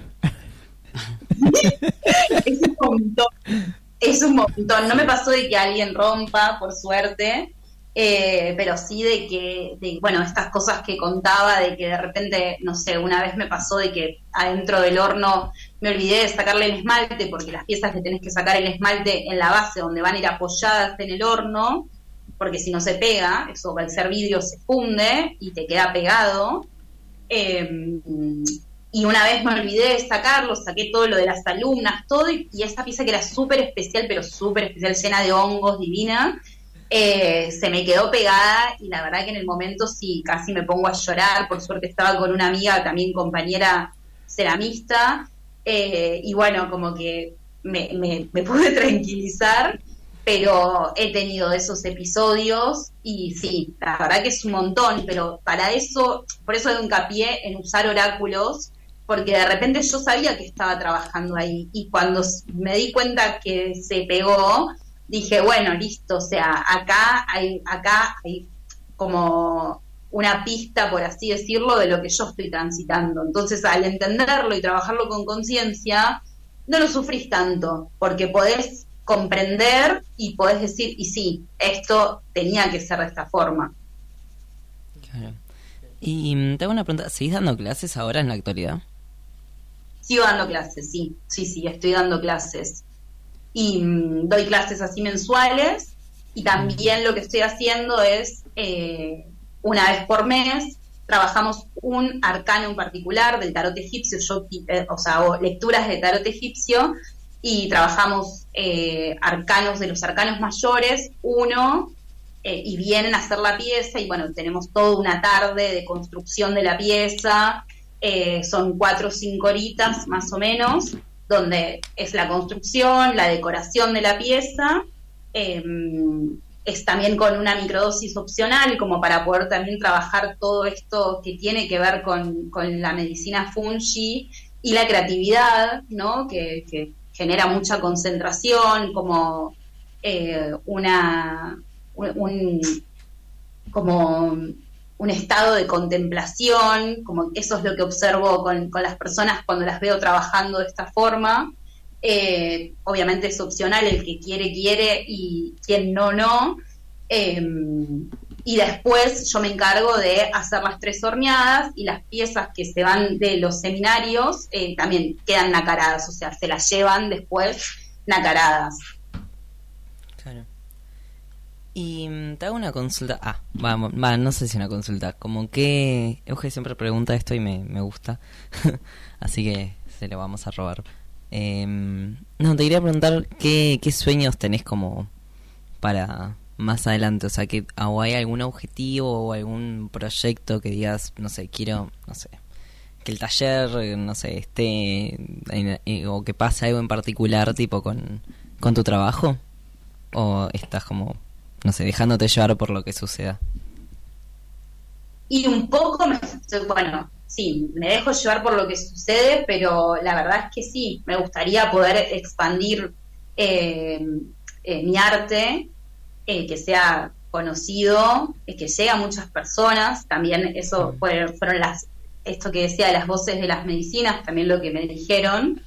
Eh, y sé que va a suceder, estoy segura que eso va a suceder, y poder, bueno, exponer en diferentes lugares, incluso en diferentes países, me gustaría, eh, y seguir conociendo a través del, arte, que me dé esta posibilidad de conocer diferentes culturas y, mm, y seguirme como enriqueciéndome de ellas. Interesante. Bueno, ¿y dónde, dónde podemos ver, digamos, eh, seguirte, buscar información, tener clases con vos? Eh, ¿Cuáles son tus redes? Bueno, eh, el, de, cerámica particular, que bueno, a veces también subo alguna que otra pintura, eh, y que también es, lo que más eh, interacción tengo, es ascendente, como el ascendente de astrología, ascendente.astrocerámicas.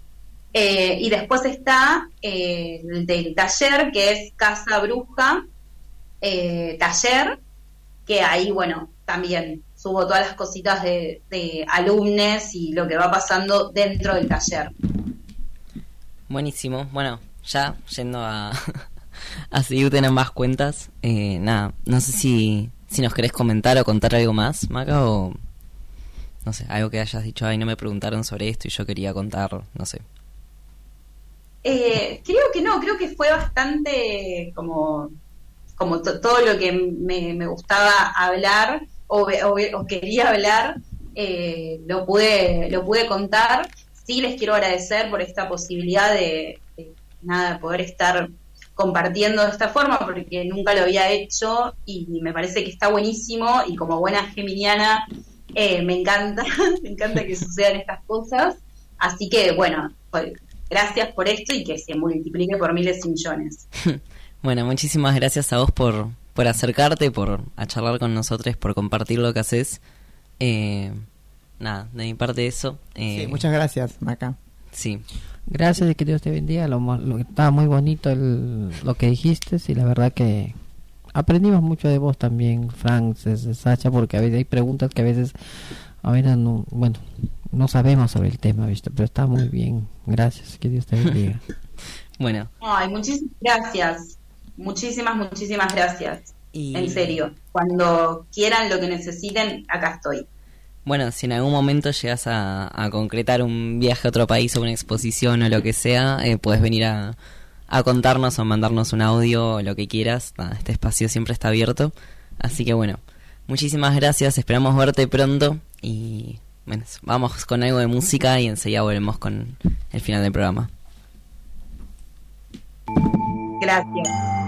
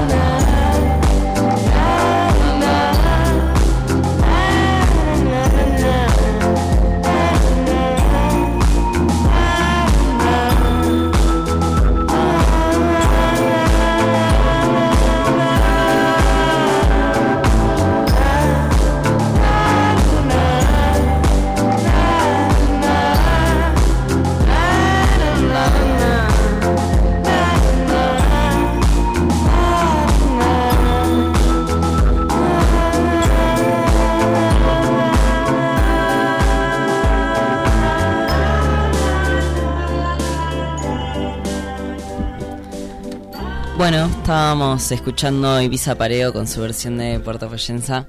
Ahí está. ¿Qué hace Tata? ¿Todo bien? ya llegaron para, para Fuegos de Carnaval. ¿Qué, qué puntuales? Yo, yo no soy así.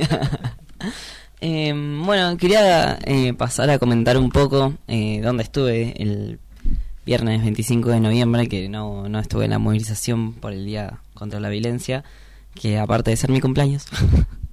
eh, nada, también fuimos a, o sea, después del, trabajo, ¿no? Eh, realizamos un homenaje en la Facultad de Agronomía, donde cursaba eh, Gabriel Porta, que era un, un compañero de del en ese entonces FAUDI, que se puede decir que es la agrupación antecesora a, a la CEPA, ¿no? Que es la agrupación estudiantil en la que milito.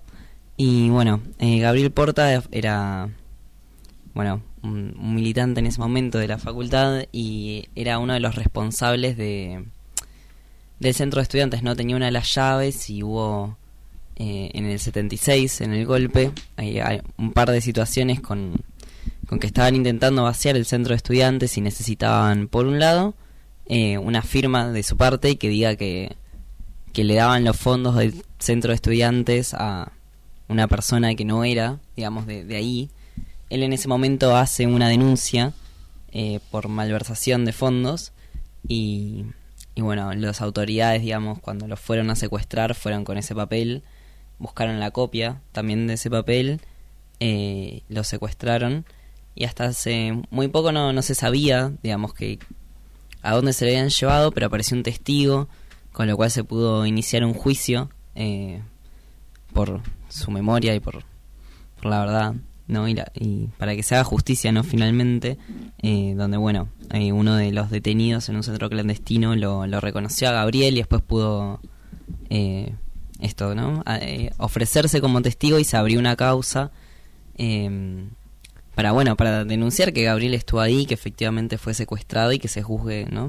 A las personas que, que se lo llevaron, que, bueno, como la mayoría de, de los desaparecidos todavía no, no se abren los archivos de, de la dictadura eh, y eso la verdad que es que complica todas las cosas, ¿no? Porque tal vez uno podría acceder a la información y saber qué pasó y dónde están y qué, qué es lo que sucedió, pero bueno, no tenemos esos archivos disponibles, entonces tenemos que ir, no sé, buscando testigos, buscando gente, así que bueno, si alguien tiene de paso algo para aportar, también se puede comunicar con el programa que estamos eh, desde la radio también varias personas eh, pidiendo, ¿no? Por, por esta lucha que no que, que aunque parece que fue, hace como 40 años, tipo to- todavía siguen, ¿no? Y siguen abiertas, ¿no? Muchas muchas heridas. Pero bueno, realizamos un homenaje muy lindo en la facultad. eh, yo hice una intervención artística dibujando en un proyector y fotos de él que se encontraron hace poco.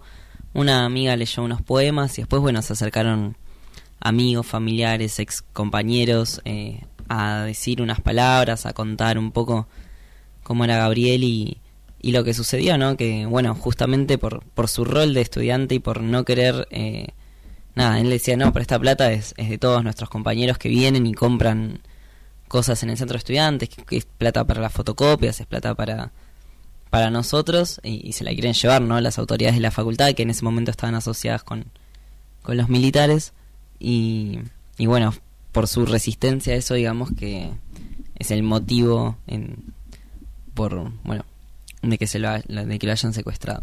Así que, nada, eh, es muy importante, me parece, hacer actos de, de memoria, de recordar todo lo que pasó también eh, para que no, no vuelva a suceder nunca más. Así que, bueno, nada, quería contarles también la historia de, de Gabriel para que lo, lo conozcan eh, y siga presente entre nosotros. Bueno, feliz cumpleaños, Fran. ¿Cuántos añitos cumpliste? ¿30 o 40? Me triplica la edad y me volvea. Cumplí 24 años. Eh, ya no soy niño. ¿24 años? Sí. Qué joven. ¿Viste? Bueno. Muy joven.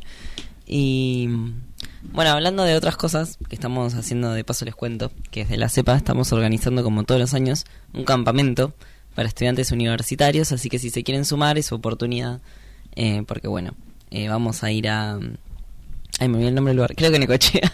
vamos a ir a la costa bonaerense una semana, estamos haciendo actividades para juntar plata, así que nada, para que los que no tengan o puedan pagar una parte del, del pasaje, la estadía, también puedan venir. Así que cualquier cosa me escriben. y nada, el Instagram es sepa.uva. Ahí pueden ver la publicación sobre el campamento. Nos vamos a quedar una semana. Incluye comida, estadía. Y bueno, actividades, deportes, em, recreación, acting. ah, no sé, son muy divertidos los campamentos, fogones, música. Yo ya fui desde hace dos años que voy. Uno fue en Pehuencoy y otro en San Luis. Nos fuimos más lejos. Eh, y bueno, es muy interesante porque es una oportunidad, creo que única, de hablar con, con estudiantes de todo el país que vienen de todas las provincias y de todas las universidades a contar, ¿no? Como qué cosas se viven en sus facultades, como qué es lo que estudian, eh, no sé, y vemos cómo podemos organizarnos para para ver también qué queremos hacer, ¿no? Con lo que estudiemos, con nuestro conocimiento, al servicio de quién lo queremos poner. Así que nada, si les interesa, pueden escribir ahí, se pueden sumar a viajar eh, y los invito a conocer la CEPA. Bueno, eh, hoy tene- tenemos algunos problemitas con la aplicación, no sé qué está pasando, no sé si es la aplicación o es el internet, pero bueno, eh, el último mensaje que pude leer es de Rosa, que nos felicita por el programa, muchas gracias por estar ahí siempre escuchándonos. Y cambiando de tema, hoy es el Día Internacional también de las Defensoras de los Derechos Humanos, Ah, así que desde acá saludamos a, a Loana Berkins y a Diana Zacayán, que fueron nuestros faros, ¿no? Para, en la lucha por la defensa y, y promoción de nuestros derechos, ¿no? Ellas siempre estuvieron ahí al, al pie del cañón para nuestra, a nuestra defensa. Bueno, y tenemos algunas cosas, vamos a seguir con el, con, el- con las noticias, con las cosas que le estaba contando, ¿no? Vamos a, a contar a la gente las preguntas que tienen que evitar hacernos, no hacernos a nosotras, a nosotros, a las personas travestis y trans. Sin reírse, chinita, ¿eh? por favor. bueno, hay algunas personas que dicen, que te preguntan, ¿no? ¿Cuál es tu nombre de nacimiento? O tenés fotos de antes de tu transición para ver. es mo- morbosidad que siempre te hago. Chinita, ¿cuál es tu nombre de nacimiento? bueno, Sí, no. em, respeta el nombre que expresa la persona, ¿no? Comparar el antes y después es un morbo violento, obviamente. No es necesario que te pregunten, ¿para qué, no? sí, no, ¿para qué si no lo vas a usar nunca? Digo. sí. Eh, Pero no. algunos también lo, lo usan como... Para agredir. Para agredir, claro, para agredir. Sí, algunos lo usan para eso, porque piensan que te hacen daño. Pero bueno, a mí no. A mí muchas veces me, me agredieron con eso, pero... Ya lo... Ah, ya sabemos quiénes son. Ya lo este... quiénes ¿cómo? somos. Ya lo... ¿Cómo se dice? Ya lo... Lo superaste. Ya lo superé, ya lo Claro. superé. Bueno, así que bueno. Sí, yo al principio me generaba mucho conflicto y después ya como que me chupaba un huevo. Es como, Y bueno, sí. yo sé que no soy tipo, si me querés tratar así, eh, nada, me caes mal, en fin. no sé. No me relaciono con gente así, listo. Bueno, hay otros que preguntan y le preguntaron a la China, ¿qué cirugías te hiciste? O, o ya te hiciste la cirugía, que obviamente es la, el cambio de, de, de sexo, ¿no? Eso es- tampoco no, no está bueno preguntar eso, porque a quién le importa eso, ¿no? ¿Acaso vas preguntando a cualquier persona si se hizo cirugía o si te operaste? Nada, nada, ¿no? No, pero también podría ser, Sasha, cirugía de la nariz o... lo- No, pero no estamos hablando. Bueno, puede, puede ser, pero igual a nadie le importa. ¿no? Claro, claro, pero está bien, pero a nadie le Sí, pero importa. es, es desubicado preguntar. Claro, es, sí, claro, está desubicado, Frank, ese tiene razón. Claro, este, bueno, otra pregunta dice, ¿a qué baño vas? Las travestis y mujeres trans No vamos al baño. usamos los baños de mujeres, dice la masculinidad es trans, el de hombre. Así de simple, no pregunte más. Es así, Sí. ni modo que una mujer travesti, ni modo que la china se ha metido al baño de hombres. A menos que esté buscando otra cosa. no, yo siempre, bueno, en todos lados me he metido baño de mujeres y no he Claro. tenido problemas por, por ahora, no. Bueno, es algo morboso también de preguntar eso. Obviamente que si, si tengo este, la identidad de género mujer, tengo que ir al baño de mujer. Y si Fran tiene identidad eh, masculina, tiene que ir al baño masculino también, ¿no? Es- Eh, a menos que vaya a una cancha, ahí no. La otra vez fui por un recital al... Decí que no tenía que ir al baño, por suerte, pero en- estaba en un recital en Vélez. Y el baño de hombres no, no es un baño. O sea, vos entrás y hay una pared y un... Una... O sea, un, un- no sé cómo decirlo, una... Sí. un agujero en el piso o algo así, en la pared. Y nada, todos los varones se paran ahí y me dan contra la pared y eso cae y se va como por esa filita. O sea, cuando lo ¿Y dije, vos? no. No, no, no, o sea, yo no lo vi encima, yo no entré, entró una amiga y me dijo, no, los baños son así, tipo, no, no puedes ir al baño. No hay este, o sea, también hay discriminación. en todo caso, no sé, como que dije, bueno, si tengo que ir al baño, tengo dos opciones. O voy al baño mujeres, porque, o sea, claramente no puedo me parado que me, me harto Claro. encima. tipo. o eh, no sé, busco a alguien tipo de, Pero de ¿qué que pasa trabaje en el lugar y decirle, che, necesito un inodoro, tipo, no puedo. Claro, ¿qué pasa si un hombre quiere hacer del 2? No puede. O No, ahí se sienta ahí mismo. No, no. no, pero aparte no hay nada que te divida, o sea, no, no me parece demasiado, de- demasiado. No hay, no hay inclusión ahí. Tendría que cambiar. no. Tendría que cambiar ese, ese coso. Bueno, otra pregunta también sería ¿cómo o con quién tiene sexo? ¿No? Tener sexo. Así como es inapropiado preguntarle a cualquier persona sobre sus genitales o vida sexual, hacer ese tipo de preguntas a personas travestis y trans no es apropiado tampoco, ¿no? Obviamente también tampoco preguntar mm, quién hace... Porque hay muchos que preguntan esas preguntas estúpidas, ¿viste? ¿Quién hace de activo, quién hace de pasivo? Y eso no, impor- no le importa a nadie, ¿no? Porque esa es este, intimidad de cada Ay, es persona. terrible. Y cuando lo, cuando lo dicen peor, cuando dicen quién hace el hombre y quién de la mujer, como si la mujer fuera, no sé, la pasividad y el hombre, no, terrible. Sí. No, la heteronorma y la cisnorma hacen mucho daño. Sí, la verdad que es, es, es tremendo esto, pero pasa, pasa mucho con, con cómo se llama, con, con estas preguntas, ¿no? Pero bueno, em, eh, esas fueron las enseñanzas de Sasha esta semana. La otra semana vengo con más enseñanzas, así que vamos a seguir buscando. No, pues podemos ir pensando qué cosas no hay que decirnos. Claro, Porque mucha gente se manda muchas cagadas todo el tiempo. Claro que sí. Bueno, me parece que le vamos a entregar el programa temprano a los chicos de Fuego de Carnaval, porque estamos ya retirándonos, despidiéndonos. Eh, Hace Fran. mucho calor. Sí, la verdad que hace mucho calor afuera. Acá adentro estamos fresquitos. Por mí nos quedamos acá. ¿Qué le parece al Tata si nos quedamos a hacer el programa con él? Hoy puede ser. Ah, sí le decimos. Yo de repente me hablo de carnavales. Eh, Bueno, Fran, ¿querés mandar saluditos? Sí, le mando un saludo a todos los que estén escuchando el programa. Eh, le mando un saludo a, a mi amigo Fabri, que está en, en el voluntariado de la Comisión Provincial por la Memoria, dando clases a niños en secundarios en Chapadmalal. Eh, nada, que lo extraño mucho, así que nada, le mando un abrazo que sé que con retraso, pero suele escuchar los programas. así que nada, a, a ella y a todos. Un beso. Chinita, Bueno, y mando saludos a mis compañeros de promotora de Beleza. sube el volumen un poquito, Chinita, tu voz. No,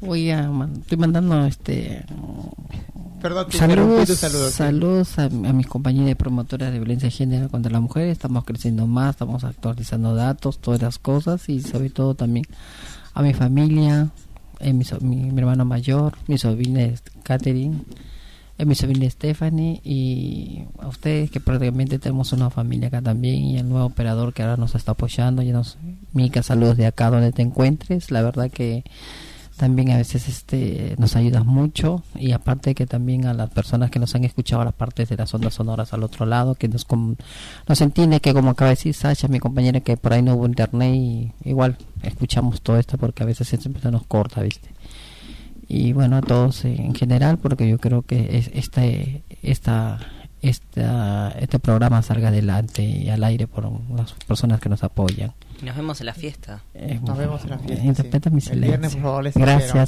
Bueno, este, un saludo para mi mamita, como siempre, para mi hermana Vanessa, para todos los que nos escuchan, Jackie, Charo, a toda la hermosa gente que está ahí pendiente, siempre escuchándonos, a Macarena, que estuvo en la entrevista, a Santi, que estuvo hoy en la operación técnica, a Mika, que se recupere, no sé qué tuvo hoy, que no, no vino, pero la otra semana espero tenerla de vuelta, eh, al Tata, que está detrás del vidrio esperando Fuego de Carnaval.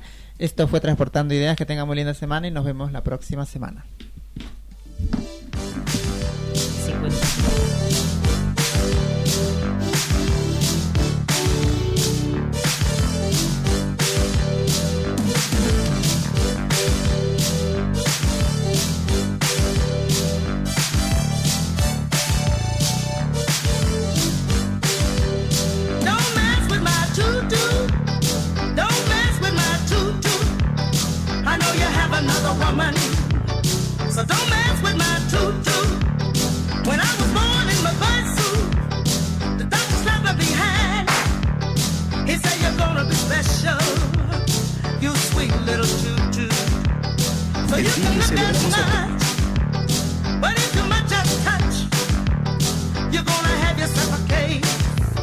I'm gonna break your face. So don't mess with my tutu. Don't mess with my tutu. I know you have another woman. So don't mess with my tutu.